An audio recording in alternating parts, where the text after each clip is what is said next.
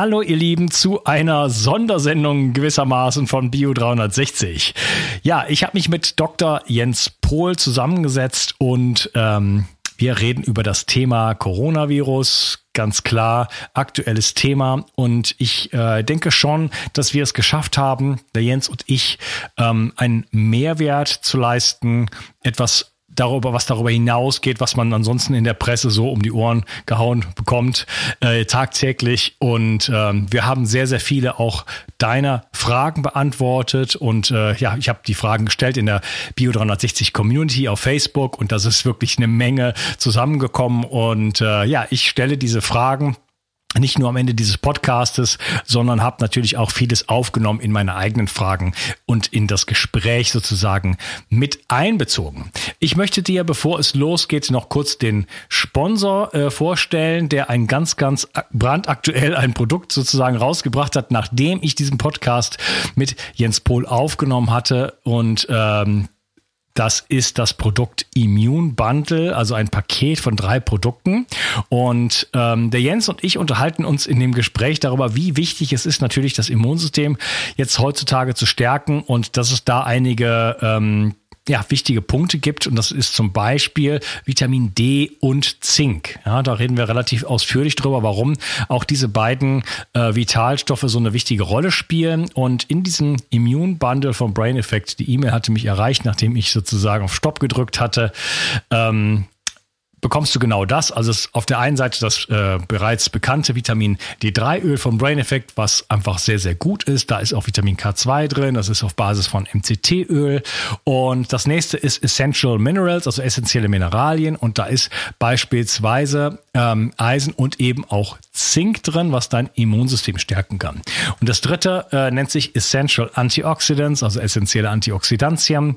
Da ist wiederum Zink drin. Da ist natürliches Vitamin C auf Basis von Camo Camo Fruchtextrakt drin und viele andere Pflanzenextrakte, die helfen können, einfach dein Immunsystem und deine ja, Zellgesundheit zu stärken. Und das Schönste ist, ähm, das Ganze gibt es im Moment zu einem Sonderpreis, also einem Paketpreis in dem Sinne. Also gleich zuschlagen. Der Link ist wie immer in der Description, in der Beschreibung und in dem Podcast oder auch gleich in den Show Notes, die sowieso eine gute Adresse hier sind, da immer mal wieder reinzuschauen. Und ohne weitere Verzögerung geht's jetzt gleich zum Podcast. Viel Spaß. Bio 360. Zurück ins Leben. Komm mit mir auf eine Reise. Eine Reise zu mehr Energie und fantastischer Gesundheit. Ich möchte dir das Wissen und den Mut vermitteln, den ich gebraucht hätte, als ich ganz unten war. Dabei will ich dir helfen, wieder richtig in deine Energie zu kommen. Zurück ins Leben.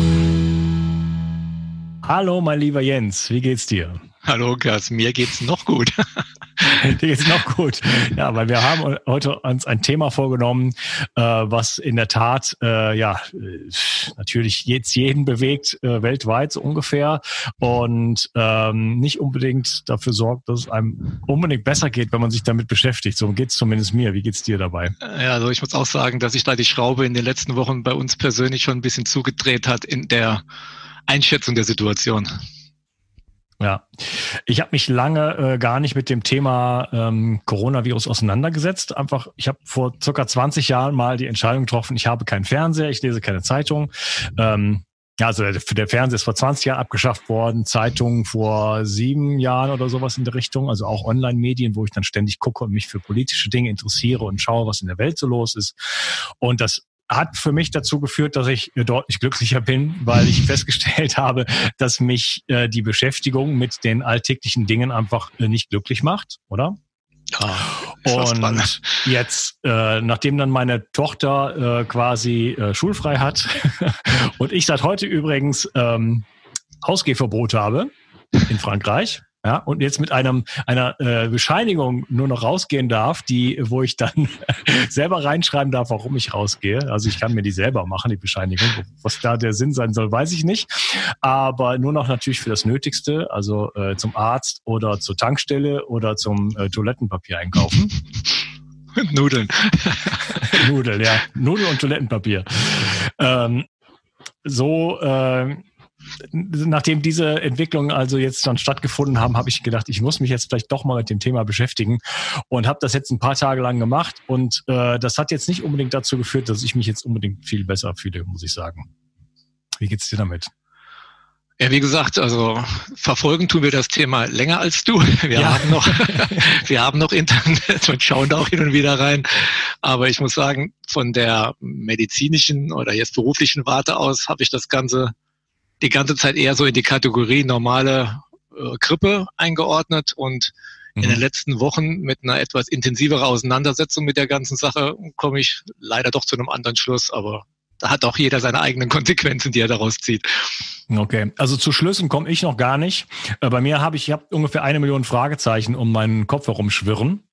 Ne, die habe ich noch zusätzlich. Deswegen, äh, Disclaimer hast du gesagt, soll ich sagen, äh, alles, was wir hier sagen, ist wahrscheinlich nächste Woche falsch. Das gilt aber auch für alle anderen Experten. Insofern ähm, brauchen wir uns da keine Illusionen zu machen. Wir wollen einfach eine mhm. offene Unterhaltung führen und wollen einfach einige Themen äh, beleuchten und äh, haben nicht den Anspruch, hier ähm, sozusagen ja die Weisheit mit Löffeln gefressen zu haben, dass wir wissen, äh, worum es geht und äh, was genau die Ursachen sind oder was zu tun ist oder wo es herkommt und so weiter und so fort.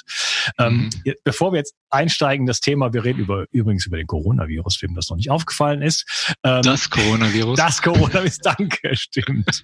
Hat mich, hat mich Word auch schon korrigiert. Das Coronavirus. Ähm, vielleicht kannst du dich kurz noch vorstellen, wer bist du, Dr. Jens also, Pohl? Also, mein Name ist Jens Pohl. Ich bin von der Ausbildung her erstmal Biologe, habe im Krebsforschungszentrum vor vielen Jahren in der Tumorimmunologie danach mal meine Doktorarbeit gemacht, bin dann in die USA gegangen und habe dann so in der Vorbereitung zu diesem Gespräch mal überlegt, was ich schon so alles gemacht habe. Also ich habe in den USA tatsächlich mit Viren gearbeitet. Und zwar damals habe ich Baculoviren verwendet, das sind Insektenviren, kam danach wieder nach Deutschland zurück, habe dann ein paar Jahre in Heidelberg in einem Forschungsinstitut gearbeitet, dort mit Kuhpocken gearbeitet, also auch wieder mit Viren. Danach bin ich für viele Jahre in die Pharmaindustrie gegangen, habe dort an der Medikamentenentwicklung gearbeitet und bin jetzt seit fünf Jahren mit meiner Frau zusammen in einer Naturheilpraxis, die wir gemeinsam führen. Also bisschen so die Fronten gewechselt. Das heißt also, im Prinzip haben wir heute mit Patienten zu tun und das Thema Coronaviren trifft uns indirekt zum Glück bisher. Das heißt also eher mit Fragestellungen und mit äh, Fragen, insbesondere zu, was kann ich tun, um es zu vermeiden? Und zum Glück bisher noch nicht mit, ich habe es, was soll ich jetzt tun? Ja. Ja, du bist jemand, der aus meiner Perspektive, du bist jemand, der so viel Bildung hat sozusagen in dem Bereich und auch viel gesehen hat und gemacht hat. Man kann dich eigentlich zu allem fragen, oder? Und speziell, da musst du jetzt nicht, musst jetzt nicht kommentieren. Und speziell halt eben auch, was das Thema halt Viren angeht, hast du halt auch schon Erfahrung. Und deswegen wollen wir uns mal drüber unterhalten. Ich würde eigentlich gerne, ich, ich sage das öfter mal, ich fange immer gerne von vorne an. Ich würde einfach gerne mal darüber sprechen, was ist eigentlich ein Virus und uns dem Thema so ein bisschen bisschen mal von der Warte eigentlich nähern. Mhm. Womit haben wir es da eigentlich in Wirklichkeit zu tun? Also ist schon eine spannende Frage und da wird auch schon eine Menge reingepackt werden können. Ich weiß. Also wir versuchen es jetzt kurz zu machen. Also wenn man wenn ich zurückgehe in meinen Biologieunterricht, und das ist schon ein paar Jährchen her, da hat unser Biologielehrer damals gesagt, Viren sind noch keine Lebewesen. Das fängt ja schon mal ganz interessant an, ja. ja? Also eigentlich sind Viren noch biochemische Moleküle, die denen ganz wesentliche Charakteristika von Lebewesen fehlen. Sie haben keinen Stoffwechsel ja. Und sie können sich nicht biologisch reproduzieren. Dafür brauchen sie einen Wirt. Also man kann vielleicht sagen, dass auf der einen Seite die Viren vielleicht dem Leben vorangehen, aber sie müssen auch parallel mit dem Leben sich entwickelt haben, weil sonst würden sie nicht mehr existieren. Also sie haben relativ frühzeitig, also irgendwie es geschafft, sich Code zu entwickeln und andere Lebewesen zu missbrauchen, dass sie den Viren das geben, was ihnen fehlt, eben ein Stoffwechsel und eben die Fähigkeit, sich zu reproduzieren. Also eigentlich sind Viren eine hochkompakte Einheit an Information und wenn man sich ein Genom, also die DNA eines Virus anschaut, dann ist das extrem kompliziert und man will jetzt nicht sagen intelligent geschachtelt, das würde jetzt zu viel wieder in die philosophische Richtung reingehen, aber die Evolution hat es einem Virus gestattet, extrem kompakt, wahnsinnig viel wichtige Information hineinzupacken und das Ganze dann eben so zu verpacken, dass sie sehr überlebensfähig sind, dass sie jetzt eben äh, verschiedene Wege nutzen können, dass sie verschiedene andere Lebewesen, also, also echte Lebewesen hijacken können und sie zwingen können, sie selber zu duplizieren, neu produzieren zu lassen und sich dann zu verbreiten. Und es gibt vor vielen Jahren gab es mal ein Buch, das hieß das egoistische Gen, The Selfish Gene von Richard Dawkins. Und das beschreibt schon recht gut, was eigentlich so biologisch hinter also diesem, dieser Idee einer DNA besteht, ähm, sich zu vermehren. Also eigentlich sind auch wir, wenn man das so betrachtet, ja nur geboren worden, um unsere, unser Erbgut weiterzugeben. So kann man es vielleicht sagen. Also wir leben immer nur eine kurze Phase in unserem eigenen Leben. Aber die Erbinformationen, die wir in uns tragen, die haben wir von jemandem, die geben wir jemandem weiter. Und also wir sind also auch nur die Träger von Erbinformationen und so ähnlich kann man ein Virus betrachten. Nur dem fehlt halt eine ganze Menge mehr. Die haben sich total drauf konzentriert, wenn sie eben sich drüber nachdenken könnten, quasi nur ihre Erbinformation eben zu propagieren. Also es sind also kleine Duplikationseinheiten, die aber alleine es nicht können. Ist sehr kompliziert dargestellt. Ja, okay. Ich werde, ich werde in dieser Episode äh, mehr als nur an einer Stelle Teufels Advokat spielen. Äh, was mhm. mir sofort auffällt, ist bei der ganzen Theorie etwas, was was keinerlei Lebendigkeit vorweisen kann. Ähm, mhm. das, das wird ja oft gesagt, was ist so die Agenda von so einem Virus? Ne? Was will der eigentlich? Ja? Der, also das ist das Selfish Gene, das egoistische Gen. Es möchte sich verbreiten. Ja, Punkt. Aber wie kann denn etwas, was tot ist, etwas wollen? Ja, also das ist jetzt natürlich jetzt diese philosophische Frage, da brauchen wir jetzt nicht so in diese Tiefe reinzugehen. Es tut es halt, Punkt. Es muss ja nicht wollen, es macht es. Ja, ist, ist, ist das so? Ja, natürlich. Man seit Milliarden von Jahren. Viren sind ein absolut wesentlicher Bestandteil der Evolution. Also wir können vielleicht sagen, wir können froh sein, dass wir Viren haben, sonst könnten wir keine Evolution haben. Und Huckepack helfen wir den Viren, sich auch weiterzuentwickeln. Das ist eine Koevolution, sich weiterzuentwickeln, zu propagieren und die Erbinformation in die Welt hinauszutragen. So kann man es vielleicht kurz zusammenfassen. Also die Evolution des Menschen ist eng verzahnt mit viralen Infekten. Die Viren besitzen Erbinformationen, wie ich eben ja schon gesagt habe. Im Großen und Ganzen gibt RNA, DNA, da müssen wir jetzt noch gar nicht mal so groß differenziert drüber äh, uns unterhalten. Fakt ist, Viren besitzen Erbinformationen, die sie gerne vermehrt haben wollen. Und sie haben verschiedene Mittel, wie sie uns mit dieser Erbinformationen belästigen, sie in uns hineinbringen und wir nutzen dann das, was da wie so ein Buch geschrieben ist. Und wir haben ja unsere eigene DNA, unsere eigene Chromosomen. Wir haben also quasi eine Bibliothek in unseren Zellkernen. Da sind unsere eigenen Erbinformationen niedergelegt. Jedes Buch eine Erbinformation, so kann man vielleicht sagen. Und Viren, viele Viren besitzen die Fähigkeit, sich in unserem eigenen Erbgut zu integrieren. Sie stellen also in unsere Bibliothek ihre eigenen Bücher rein und zwingen uns gewissermaßen diese Bücher mitzulesen, ob wir es wollen oder nicht. Also wir sind in der Lage, äh, Viren DNA genauso in unser Erbgut zu integrieren und man sieht nachträglich gar nicht mehr, dass da ein Virus eigentlich für verantwortlich ist für diese Information. Heutzutage kann man das aber über molekularbiologische Maßnahmen tatsächlich wieder erkennen, weil es gibt gewisse Sequenzen, mit denen sich Viren in unser Erbgut integrieren. Die haben so flankierende Sequenzen, mit denen sie sich einsetzt, einnisten. Und anhand dieser LTAs, so heißen die Dinger dann halt, ähm, dieser Sequenzen, kann man tatsächlich im Erbgut suchen und findet dann enorm viel Virenmaterial in unserem eigenen Erbgut drin, die wiederum dazu geführt haben, dass es bei uns Veränderungen im Erbgut gibt. Die Bücher werden an eine andere Stelle gestellt, irgendjemand kommt ein duplizierten Buch, dann wird das ein bisschen umgeschrieben und so weiter. Das heißt also, sie sind ein ganz wesentlicher Bestandteil der Evolution von Lebewesen. Und insofern tatsächlich unterm Strich, wenn man so etwas überlebt, langfristig gesehen hat ein, ein Organismus, eine, eine, ein, ein Lebewesen ein Vorteil davon, dass es mit einem Virus eben mal infiziert wurde und es kann also tatsächlich auch positive Effekte geben, nicht nur negative. Ja, wie kommen denn die Viren dann überhaupt äh, an unsere DNA ran? Also wie kommen die dahin? Also die können ja nicht laufen, oder?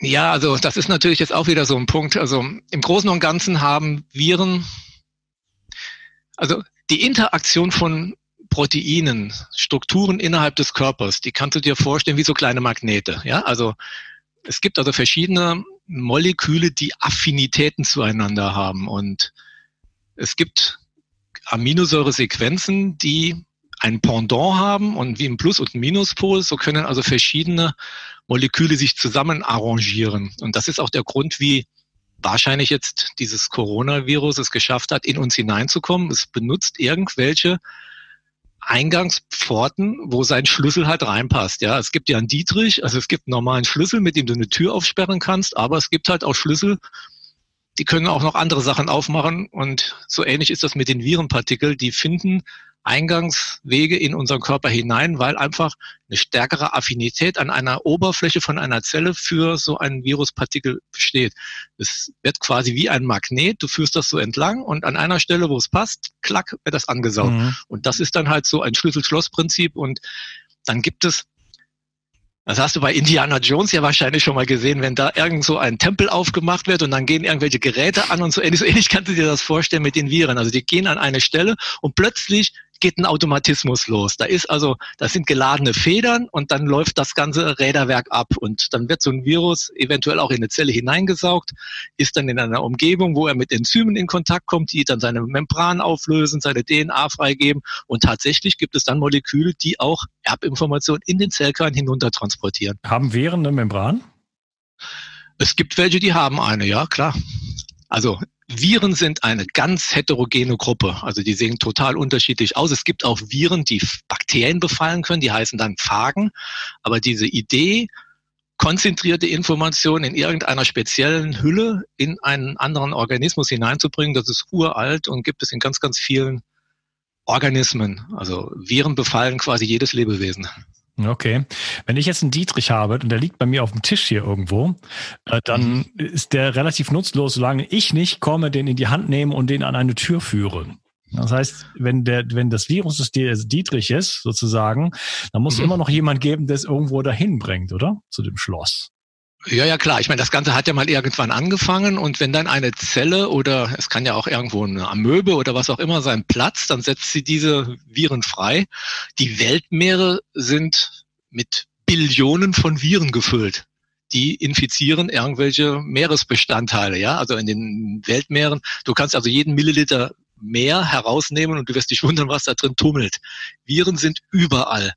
Also die schiere Menge ermöglicht es immer wieder auch ein, Ziel zu finden. Guckst du dir jetzt im Frühjahr einen, einen Baum an, der seine Pollen loslässt, wirst du dich trotzdem wundern, wie kann es sein, dass so ein Pollen von einem Baum irgendwo eine andere Fruchtnarbe findet, um dort halt zu befruchten. Es passiert, ja. Also die schiere Menge ermöglicht es, dass dann auch immer wieder irgendwo ein Schlüssel sein Schloss findet. Okay.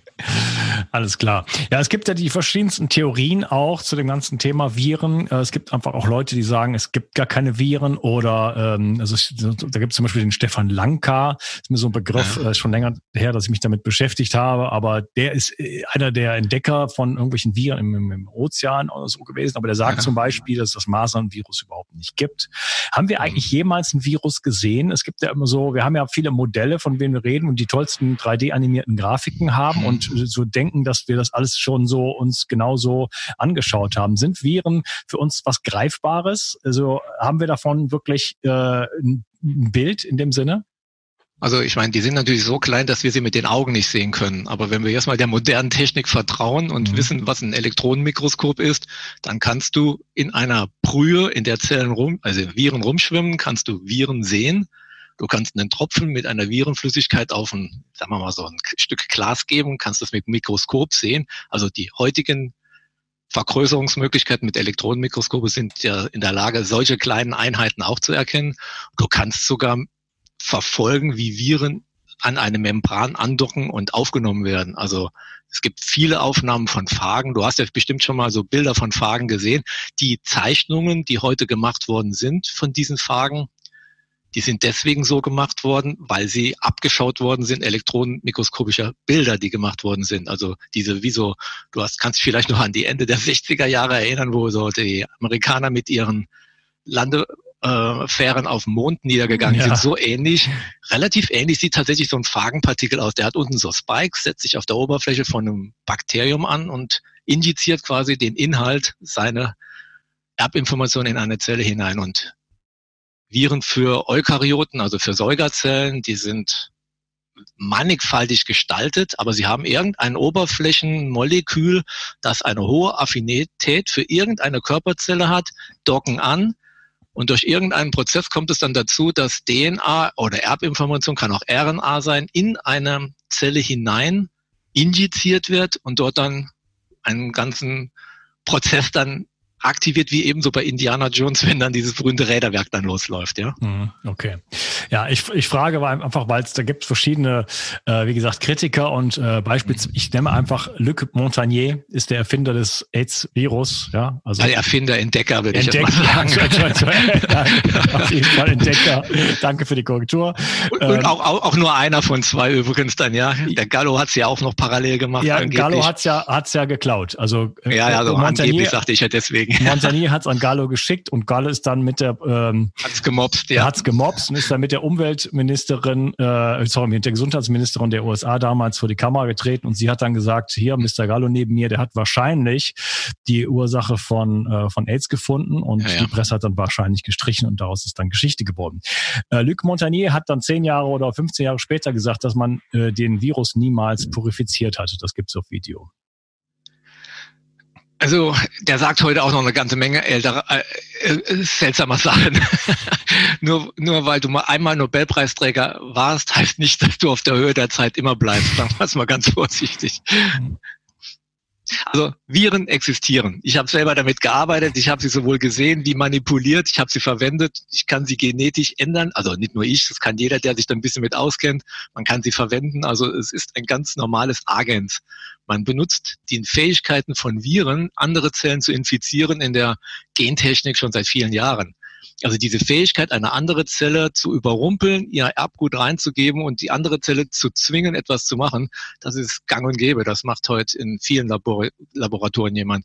Man kann heute natürlich die DNA auch über andere Methoden in eine Zelle reinkriegen. Also früher gab es auch immer mal wieder Zellen, die sehr resistent waren, die wollten nicht, dass sie von außen eine DNA hineinbekommen. Es gibt Methoden, wie du das mit Strom machen kannst, mit Chemikalien und Viren sind eine elegante Methode im Labor damit zu arbeiten. Also das machen heute ganz, ganz viele Leute, ja. Mhm. Alright. Äh, noch eine weitere kleine Theorie, bevor wir dann weitermachen. Ähm, die äh, lautet folgendermaßen, dass Viren im Grunde genommen Ausscheidungsprodukte der Zelle sind, die zum Beispiel bei einer Vergiftung entstehen. Also, Proteinreste sozusagen, die, die, die ganz normal sind, die dann einfach in unserem Körper rumschwimmen und genau dann halt eben auftreten, wenn wir, wenn wir eine Belastung haben. Also da muss ich jetzt nicht viel zu sagen, ich halte für Käse. also ganz ehrlich, ja. Ist, für mich ist das Käse. Also sie sind natürlich in gewissermaßen ein Ausscheidungsprodukt. In den allermeisten Zellen platzt die Zelle. Also Viren hijacken übernehmen das Ruder, zwingen die Zelle, ohne dass ich genau weiß, was sie da tut, plötzlich Mil also nicht Millionen, Tausende, Tausende von Virenpartikeln in so einer Zelle zu machen und irgendwann ist tuck, die Zelle platzt.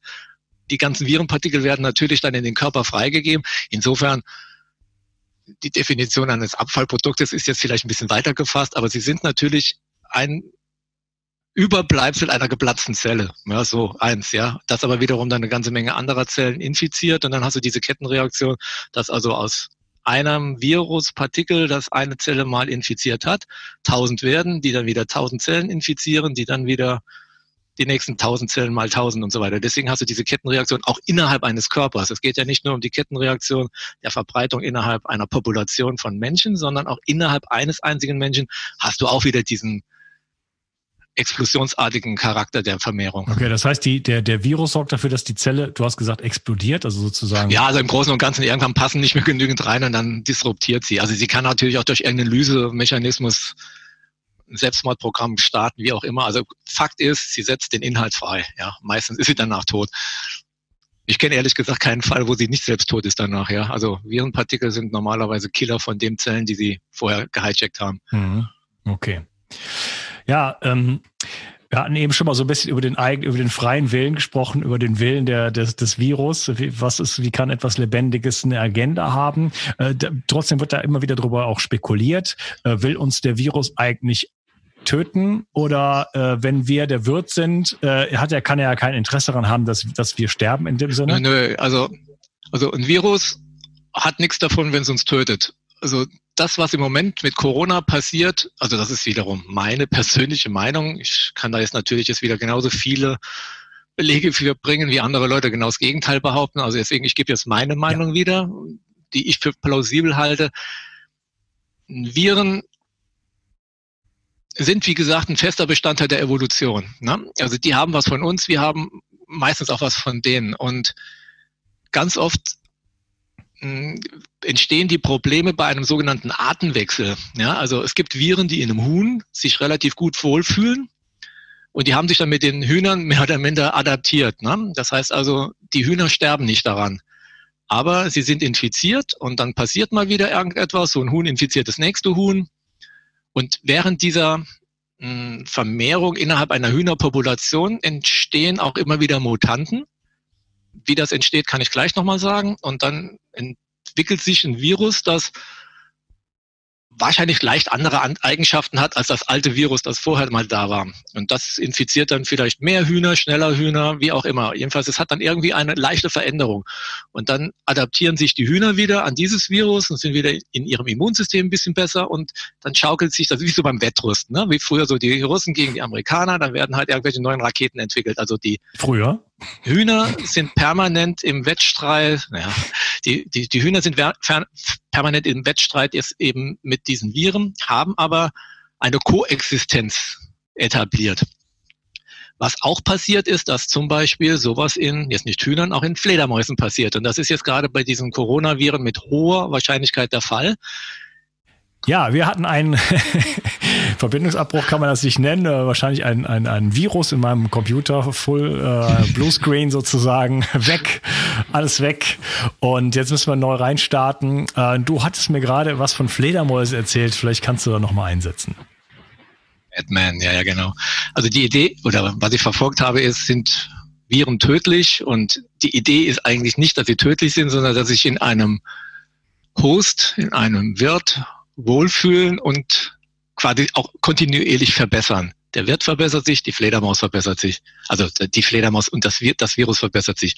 Wenn jetzt dann also so ein unglücklicher Zufall passiert, dass so ein hochgerüstetes Viruspartikel, das kampferprobt sich diesem Wettrüsten gestellt hat, in einen anderen Organismus hineinkommt und in so einem Fall ist so ein Höhlenforscher zum Beispiel oder in Wuhan höchstwahrscheinlich irgendein armer Bauer, der da irgendein Tier, was halt infiziert ist, konsumiert, anfasst, wie auch immer, in Kontakt mit diesen Viren kommt und eben ein nicht kampferprobtes Immunsystem hat, das sich mit diesem Virus auseinandersetzen kann und sich schützen kann, da ist dann die Tür offen für allen möglichen Ärger. Und das dauert dann eine gewisse Zeit, bis in der Durchseuchung einer Population einer anderen Art, und wir sind nur halt mal als Mensch eine andere Art als jetzt Hühner, Gürteltiere oder von mir aus auch Fledermäuse.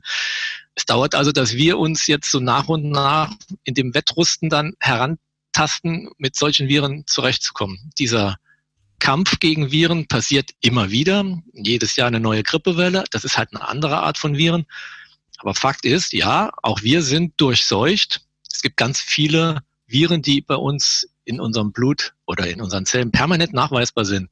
Ob das EBV ist, CMV, also es gibt Herpesviren. Wie viele Leute sind in der Bundesrepublik mit Viren kontaminiert, durchseucht? Es ist einfach ein Teil unseres Lebens.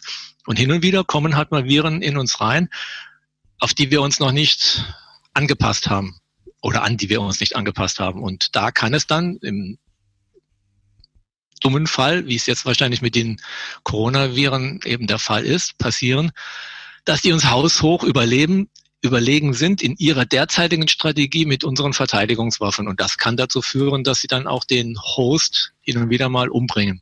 Also gewisse Quoten von Tödlichkeit gibt es immer wieder. Also viele Viren, je nachdem, in welchem Zustand der Wirt ist, den sie befallen, da kann auch ein Herpesvirus Virus ganz übel bis zum Tod führen. Also das darf man nicht unterschätzen. Wenn du eine immunkompromittierte Person bist, durch Medikamente, kaputtes Immunsystem, wie auch immer, kannst du auch mit einfachen, simplen Viren, wenn du Pech hast, nicht gut zurechtkommen.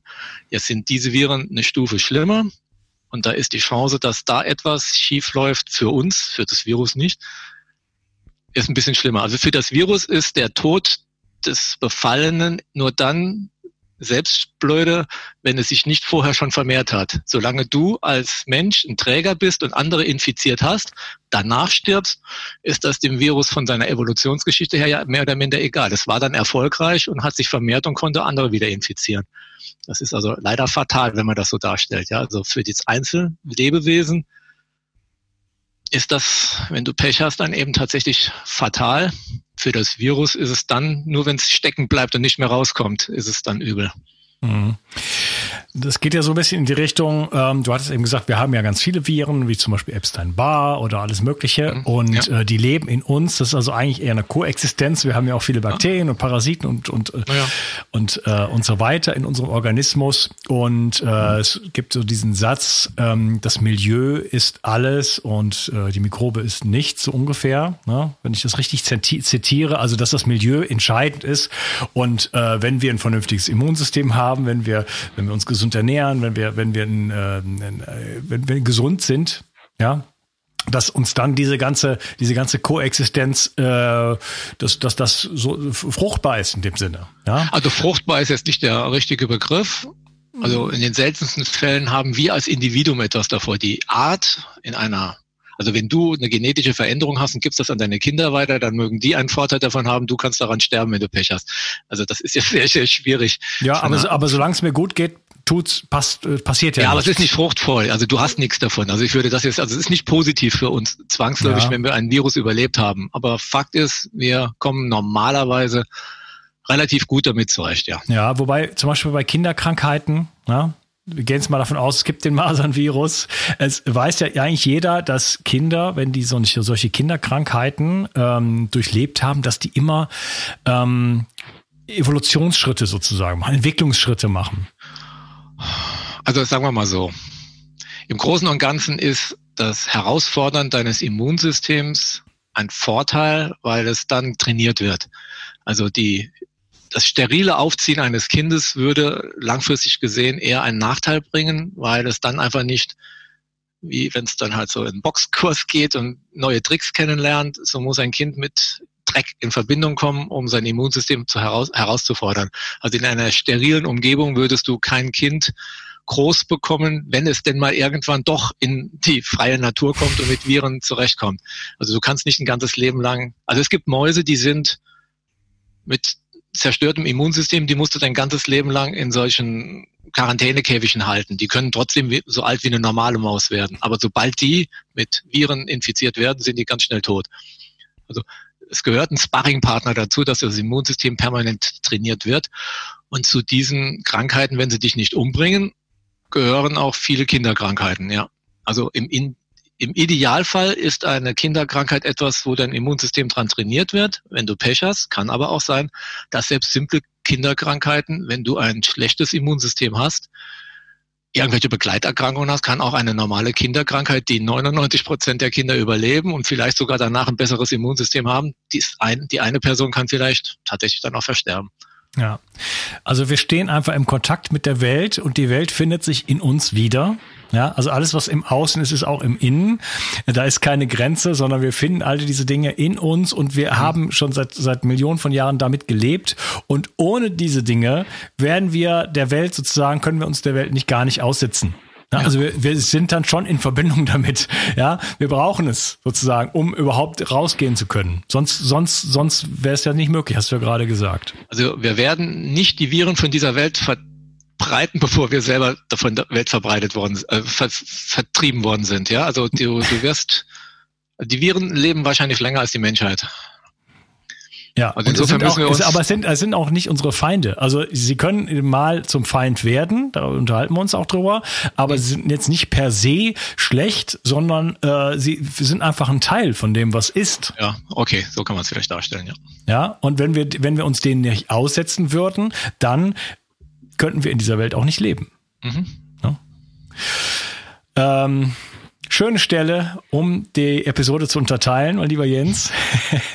ich möchte mich gerne weiter dann unterhalten. Übrigens, Hinweis direkt, das, äh, der Hauptgrund, warum wir das Ganze machen, sind die ganzen Community-Fragen, die wir dann ähm, später auf jeden Fall beantworten wollen. Ich möchte mich auf jeden Fall äh, mit dir über ja, viele andere Dinge unterhalten, zum Beispiel über die Tests, die es gibt, die Unterschiede und vieles, vieles mehr. Okay, dann bis okay. nachher. Bis zum zweiten Teil. Tschüss. Ciao. Die Versorgung mit essentiellen Mikronährstoffen ist eine der wichtigsten Gesundheitsstrategien. Du brauchst sie für den Energiestoffwechsel in den Mitochondrien, für deine Entgiftung und normalen Stoffwechselfunktionen. Dabei ist es heutzutage schwieriger denn je, diese Mikronährstoffe über die Nahrung aufzunehmen. Dazu kommt noch, dass wir heutzutage durch die vielen Stressfaktoren, denen wir ausgesetzt sind, einen höheren Bedarf haben. Ich habe diesen Bedarf erkannt und war mit den bisherigen Produkten am Markt schlichtweg nicht zufrieden oder einverstanden.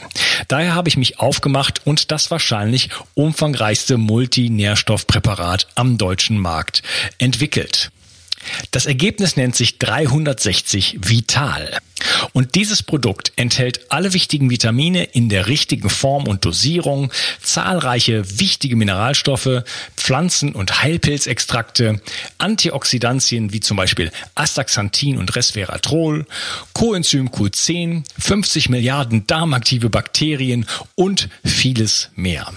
Dabei habe ich natürlich auf die höchste Rohstoffqualität geachtet und darum enthält 360 Vital zum Beispiel keinerlei Zusatzstoffe. Das liegt alleine auch schon daran, dass gar nichts mehr in die Kapseln hineingepasst hätte. Mit 360 Vital bekommst du also eine Grundversorgung für deine Mitochondrien und aktivierst deine körpereigenen Entgiftungsfunktionen und deinen Stoffwechsel. Daher ist 360 Vital auch ein Grundelement in meinem Entgiftungsprotokoll richtig entgiften. Mit 360 Vital ersetzt du praktisch alle Nahrungsergänzungsmittel in deinem Schrank und bekommst alles in höchster Qualität und erleichterst damit dein Leben. 360. Zurück ins Leben. Komm mit mir auf eine Reise. Eine Reise zu mehr Energie und fantastischer Gesundheit. Ich möchte dir das Wissen und den Mut vermitteln, den ich gebraucht hätte, als ich ganz unten war. Dabei will ich dir helfen, wieder richtig in deine Energie zu kommen. Zurück ins Leben.